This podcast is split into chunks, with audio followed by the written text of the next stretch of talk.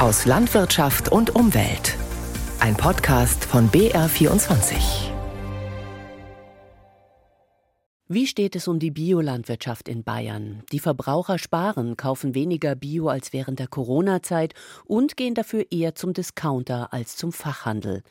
Die Inflation hinterlässt auch hier ihre Spuren. Wir haben jetzt eine Schwäche des Biomarktes, aber das ist ein Tal. Da muss der Markt dann durch und da kann die Politik versuchen, ein Stückchen zu unterstützen. Aber da muss man auch ein bisschen die Nerven behalten. Sagt Professor Achim Spiller von der Universität Göttingen. Die bayerische Biolandwirtschaft macht schwierige Zeiten durch, dennoch steigt der Anteil der Ökoflächen weiter. Bis zur Zielmarke, die die bayerische Staatsregierung anpeilt, ist es aber noch ein Weg. Das ist eines unserer Themen in dieser knappen halben Stunde aus Landwirtschaft und Umwelt auf BR24. Am Mikrofon ist für Sie Anja Wolf.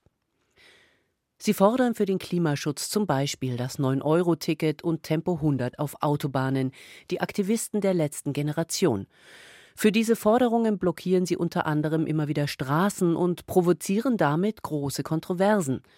Am vergangenen Mittwoch nun durchsuchten Spezialkräfte bei einer bundesweiten Razzia auch Privatwohnungen von Aktivisten der letzten Generation. Der Verdacht der Münchner Staatsanwaltschaft Bildung einer kriminellen Vereinigung. Um 7 Uhr in der Früh klingelt es an der Tür. Ingo Blechschmidt macht nichts ahnend auf war bei meiner Freundin. Äh, sie hatte mich noch daran erinnert, bevor sie gehen wollte, dass sie heute ein Paket erwartet. Deswegen dachte ich mir nichts Böses, als, dann, als es dann an der Tür klingelte. Das war dann aber die Polizei, 10 bis 15, ich weiß es nicht genau.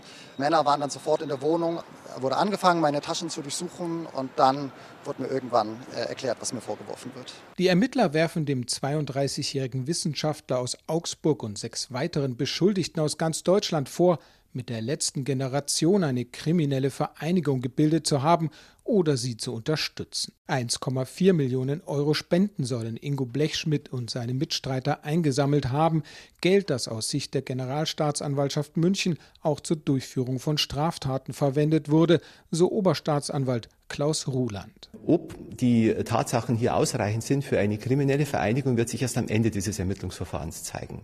Einen Anfangsverdacht hat man aufgrund dieser Spendenkampagne bejaht, letztlich auch der zuständige Ermittlungsrichter, der die entsprechenden Durchsuchungsbeschlüsse auch erlassen hat. 170 Polizistinnen und Polizisten durchsuchten insgesamt 15 Wohnungen und Geschäftsräume in sieben Bundesländern. Neben Augsburg waren Objekte in München, Berlin, Dresden, Hamburg, Magdeburg und in zwei Landkreisen in Hessen und Schleswig-Holstein betroffen.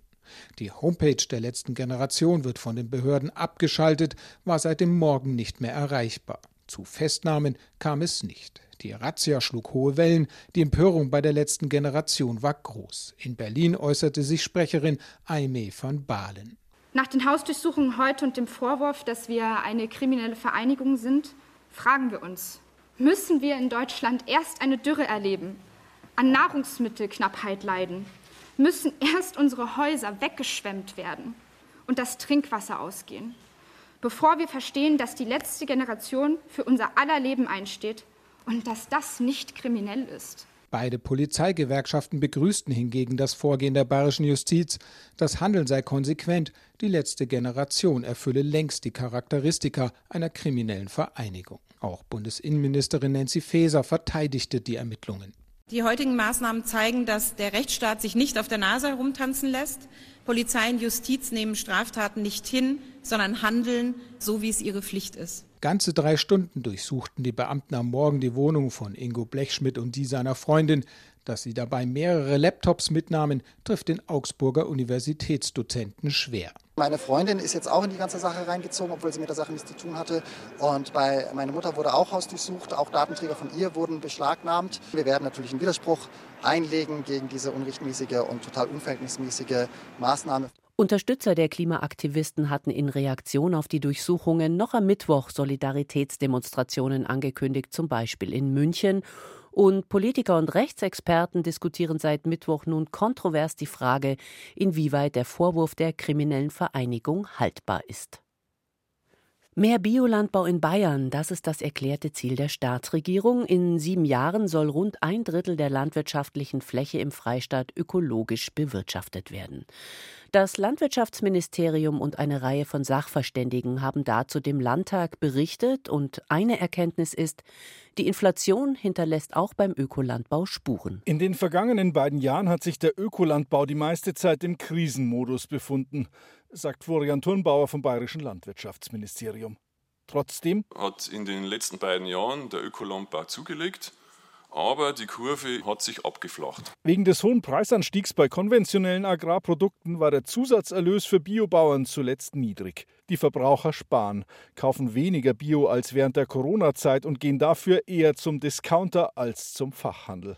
Ungeachtet dessen stellen auch heuer wieder 300 Betriebe in Bayern auf Ökolandbau um. Das ist ungefähr so viel wie im vergangenen Jahr.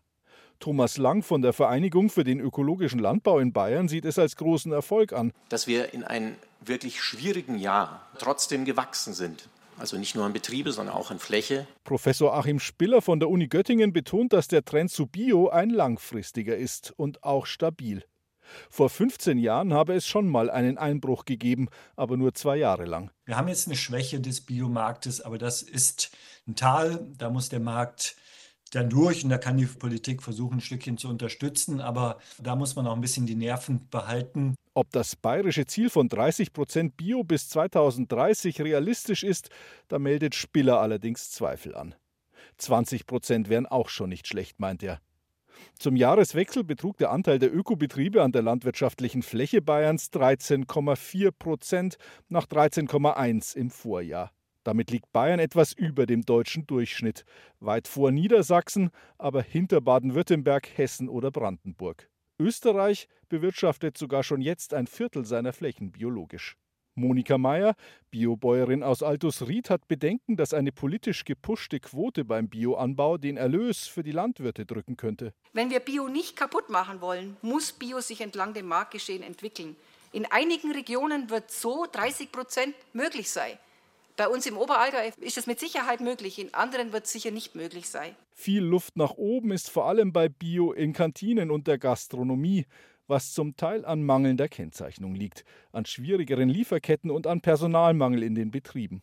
Eine verpflichtende Bioquote in der Gemeinschaftsverpflegung wäre eine Möglichkeit, sagt etwa Professor Janissen von der TH Nürnberg und berichtet von der Gemeinde Postbauer Heng im Kreis Neumarkt-Oberpfalz. Dort bekommen alle Kinder in Schulen und Kitas Bioessen für zusätzliche Kosten von einem Euro pro Mahlzeit. Und wenn wir Bio fördern wollen und unseren Kindern was Gutes, Gesundes zu essen anbieten wollen, dann müssen wir da eben auch eine monetäre Priorität setzen. Und dann fliegen wir halt vielleicht nicht dreimal in Urlaub, sondern nur zweimal. Entschuldigung. Nach Ansicht des Bauernverbands könnte der Freistaat die Kosten für regionale Verpflegung in Schulen und Kitas auch ganz übernehmen. Das hätte dann auch eine soziale Funktion. Wie steht es um den Biolandbau in Bayern? Die Informationen von Lorenz Storch. Supermarktkunden sollen künftig bei mehr Fleischwaren Klarheit über die Herkunft der Tiere bekommen. Das hat diese Woche das Bundeskabinett in Berlin beschlossen. Ob das Fleisch an der frische Theke im Supermarkt oder beim Metzger aus Deutschland kommt oder aus dem Ausland, das können Kunden bald auf einen Blick sehen. Bei Schwein, Schaf, Ziege und Geflügel. Bisher war das nur bei verpacktem Fleisch Pflicht und bei Rindfleisch. Bundeslandwirtschaftsminister Cem Özdemir von den Grünen will den Menschen damit mehr Möglichkeiten geben, eine informierte Kaufentscheidung zu treffen. Wenn Sie wissen, wie die Tiere gehalten wurden und woher das Fleisch kommt, können Sie sich aktiv für mehr Tierschutz, regionale Wertschöpfung und hohe Umweltstandards entscheiden, sagt Minister Özdemir. Deshalb plant er neben der Kennzeichnung der Herkunft auch ein staatliches Label zum Tierwohl. Bei den neuen Regeln zum Fleisch müssen die Verkäufer zum einen schreiben, wo die Tiere aufgewachsen sind und zum anderen, wo sie geschlachtet wurden. Also zum Beispiel aufgezogen in Frankreich, geschlachtet in Deutschland. Liegt das alles in einem Land, kann man auch Ursprung Deutschland schreiben.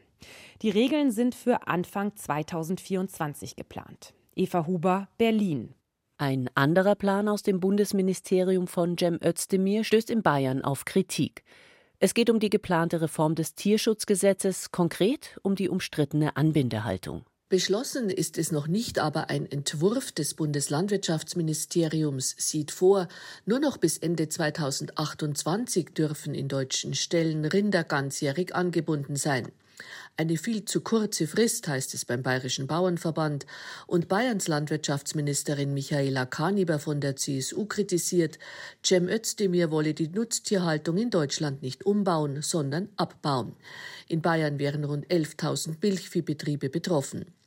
Allerdings will Özdemir die sogenannte Kombihaltung weiterhin erlauben. Das bedeutet im Winter drinnen, im Sommer auf der Weide oder ganzjährig stundenweise Zugang zu einem kleinen Laufhof. Damit hatte Ludwig Hartmann, der Fraktionsvorsitzende der Grünen im Bayerischen Landtag, seinen Parteifreund in Berlin immer wieder bedrängt. Um bäuerliche Betriebe im Voralpenland zu erhalten, brauche es einen bayerischen Weg. Die Kombihaltung soll aber in Zukunft nur in Betrieben mit maximal 50 angebundenen Tieren erlaubt sein. Dankeschön, Christine Schneider. Nicht nur Menschen im oberbayerischen Rimsting waren am Dienstag bestürzt, als bekannt wurde, dass in einem Stall dort 33 verendete Rinder gefunden worden waren. Es wird ermittelt und es stellt sich die Frage nach den Hintergründen.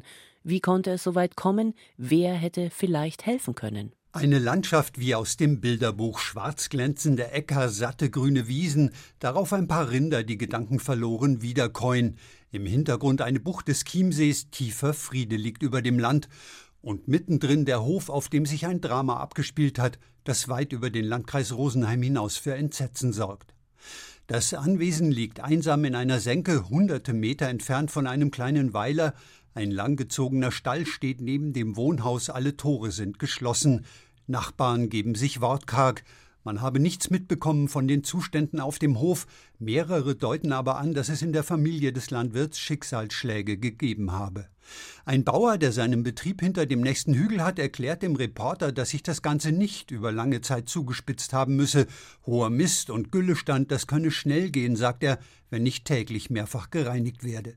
Das bestätigt auch der Geschäftsführer des Bauernverbands im Kreis Rosenheim, Josef Steingraber, und verweist auf Betriebshelfer, die sofort eingreifen würden. Eine Tierhaltung braucht einfach eine Rundumbetreuung und da hilft es nichts, wenn einer in drei Wochen kommt, der muss sofort auf den Hof und das funktioniert auch. Die kommen, die sind top ausgebildet, die helfen, wenn der Betriebsleiter oder Betriebsleiterin nicht mehr kann. Und das passiere immer öfter. Steingraber ist selber aktiver Landwirt, er weiß, wovon er redet. 3000 Familienbetriebe gibt es im Kreis Rosenheim und die stünden unter immer größerem Stress. Er nennt Beispiele für Hilfsangebote. Wir haben den bäuerlichen Hilfsdienst, also hier haben wir auch finanziell die Möglichkeit zu helfen, mal etwas zu bezahlen, wenn es zwickt, Betriebshilfe oder einen Angestellten oder den Tierarzt. Wie aber kann dann trotz aller Angebote und Appelle durch den Bauernverband eine so entsetzliche Situation entstehen wie in Rimsting? Wir müssen schauen und analysieren, was ist hier passiert und müssen natürlich nochmal gegensteuern. Aber die Hilfe wäre da. Die Ermittlungen der Staatsanwaltschaft Traunstein laufen. Am Freitag hat sich das zuständige Veterinäramt Rosenheim schriftlich zum Fall geäußert. Zehnmal hätten sich in den letzten fünf Jahren Tierärzte den Betrieb genauer angeschaut. Siebenmal seien sie unangemeldet gekommen. Schwerwiegende Mängel habe man nicht entdeckt. Die ganze Region wartet nun dringend auf Erklärungen, wie es zu dem Rindersterben in Rimsting kommen konnte. Soweit die Tat Kühne aus dem BR-Studio Rosenheim. Bei der Produktion von Rindfleisch, aber auch von Milchprodukten wie Butter oder Käse entsteht einiges an klimaschädlichen Treibhausgasen. Ein großer Teil davon ist Methan, das sich bildet, wenn Rinder verdauen und das sie sozusagen ausrülpsen. Eine Möglichkeit, den Methanausstoß zu reduzieren, ist das Futter anzupassen, und dazu ist ein neues Forschungsprojekt am Staatsgut in Achselschwang am Ammersee gestartet. Frage an Helene Köck: Was ist das konkrete Ziel dieses Forschungsprojekts? Bei dem Projekt Metakau geht es darum, zu untersuchen, wie sich unterschiedliches Futter auf die Methanemissionen von Milchkühen auswirkt. Und zwar untersuchen die Landesanstalt für Landwirtschaft und die bayerischen Staatsgüter das Ganze unter den hiesigen bayerischen Bedingungen. Und es wird zum Beispiel geschaut, wie viel Methan produziert eine Kuh, wenn sie mehr stärkehaltiges Futter frisst oder wenn sie mehr Gras oder Silage bekommt. Und um das zu messen, werden auf dem Versuchshof in Axelschwang zwei neue Automaten in Betrieb genommen. Das sind sogenannte Greenfeed-Stationen, eigentlich so schmale Kabinen, in die die Kühe mit Futter hineingelockt werden. Und über die Atemluft misst das Gerät dann den Methanausstoß. Interessant ist außerdem, dass es bei den Versuchen auch um Futterzusatzstoffe gehen soll, also Nahrungsergänzungsmittel für Kühe quasi. Und da gibt es ein synthetisches Mittel, das erst letztes Jahr in der EU zugelassen wurde und die Wirkung ist eigentlich sehr gut nachgewiesen. Aber der Projektleiter von Metacau, Thomas Ettle, sagt, dass hier noch Langzeitbeobachtungen fehlen. Helene, sind solche Futtermittel denn gesundheitlich unbedenklich? Dieser synthetische Futterzusatzstoff, der jetzt in der EU zugelassen ist, heißt 3NOP und der ist laut der Europäischen Behörde für Lebensmittelsicherheit unbedenklich, sowohl für die Kühe als auch was die Qualität der Milch am Ende angeht. Allerdings gibt es auch Futtermittel, die umstrittener sind. Zum Beispiel sollen auch Rotalgen die Methanemissionen stark reduzieren. Aber je nachdem, wie hoch diese Algen dosiert sind, können sie die Verdauungsorgane der Kühe schädigen. Und es ist nicht auszuschließen, dass da sogar giftige Stoffe in die Milch gelangen. Bis zu einem gewissen Grad können auch Fette oder Öle oder bestimmte Pflanzen die Methanemissionen verringern. Experten vom Friedrich-Löffler-Institut für Tiergesundheit sagen aber ganz deutlich, dass solche Futtermittel nur angewendet werden sollten, wenn gewährleistet ist, dass die Kühe gesund und die Lebensmittel sicher bleiben. Nochmal die grundsätzliche Frage, Helene, warum ist Methan überhaupt so ein großes Problem? Das Problem mit Methan ist, dass es fast 30 Mal klimaschädlicher ist als CO2. Es ist also ein Treibhausgas mit sehr starker Wirkung. Und in der Atmosphäre ist der Methangehalt momentan so hoch wie nie und steigt auch immer weiter an. Das in Anführungszeichen Gute ist aber, dass es sich auch relativ schnell wieder abbaut. Also man sagt, Methan verschwindet nach ungefähr zwölf Jahren aus der Atmosphäre, CO2 braucht da viel länger. Und deswegen kann es gegen die Erderwärmung auch schon relativ kurzfristig helfen, wenn man es eben schafft, das Methan zu reduzieren. Metakau, so heißt das Forschungsprojekt, das herausfinden will, wie sich der Methanausstoß von Rindern verringern lässt. Dankeschön, Helene Köck. Ob das Radvolksbegehren in Bayern durchgeführt wird, entscheidet der Bayerische Verfassungsgerichtshof am 7. Juni. Die Regierungsfraktionen CSU und Freie Wähler haben am Montag bereits Eckpunkte eines eigenen gemeinsamen Gesetzesentwurfs vorgelegt. Lorenz Storch war dabei. Das Rad neu erfinden wollen CSU und Freie Wähler mit ihrem Radgesetz nicht, sondern es ist eher so eine Art Zusammenfassung. Eine Klammer der bereits vorhandenen Möglichkeiten, die es zur Unterstützung vom Radverkehr gibt. Drückt es der verkehrspolitische Sprecher der Freien Wähler Manfred Eibel aus. Das Ziel 1500 Kilometer neue Radwege bis 2030 wird bekräftigt. Für den Nahverkehr im Freistaat soll es künftig ein Fahrradticket zum Preis von einem Euro täglich geben. Bei Verkehrsministerium, Bauämtern und Bezirksregierungen sollen Zuständige benannt werden, die vor allem kleine Gemeinden beim Ausbau des Radverkehrs beraten. Das Ziel des Gesetzes ist es natürlich, den Anteil des Fahrrads am Verkehrsmix zu erhöhen und die Planung und den Bau einer bayernweit vernetzten Radinfrastruktur voranzutreiben. Fasst es CSU-Fraktionschef Thomas Kreuzer zusammen. Neue Verpflichtungen für mehr Radwege in den Kommunen soll es aber nicht geben. Der Freie Wähler Eibel betont, dass wir natürlich jetzt den Druck auf Kommunen dahingehend nicht massiv erhöhen wollen, sondern nur in Rahmen vorhandener wir, Fördergelder die Umsetzung jetzt äh, umsetzen wollen. Diese Förderprogramme waren in den vergangenen Jahren stets ausgeschöpft. Sie sollen aufgestockt werden.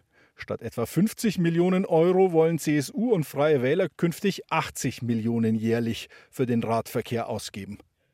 Trotzdem gibt Bayern bis Ende des Jahrzehnts weniger Geld für Radwege aus als für Autostraßen in einem Jahr, rechnet indes das Bündnis Radentscheid Bayern vor.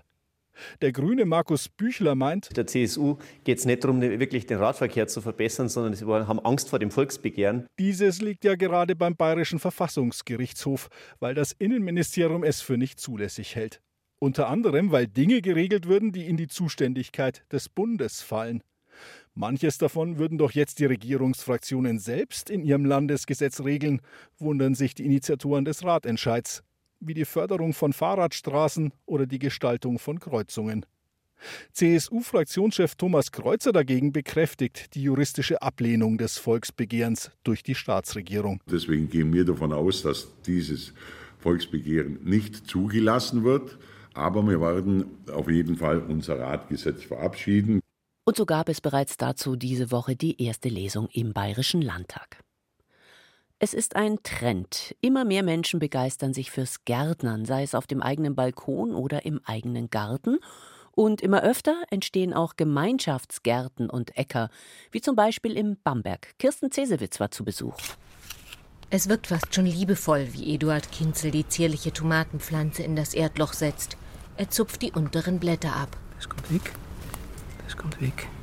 Es sei eine alte Sorte, selbst gezogen, sagt der 67-Jährige. Nicht von ihm, sondern von seinem Nachbarn hier am Gemeinschaftsacker. Ja, ja, ja, ja, das macht man so.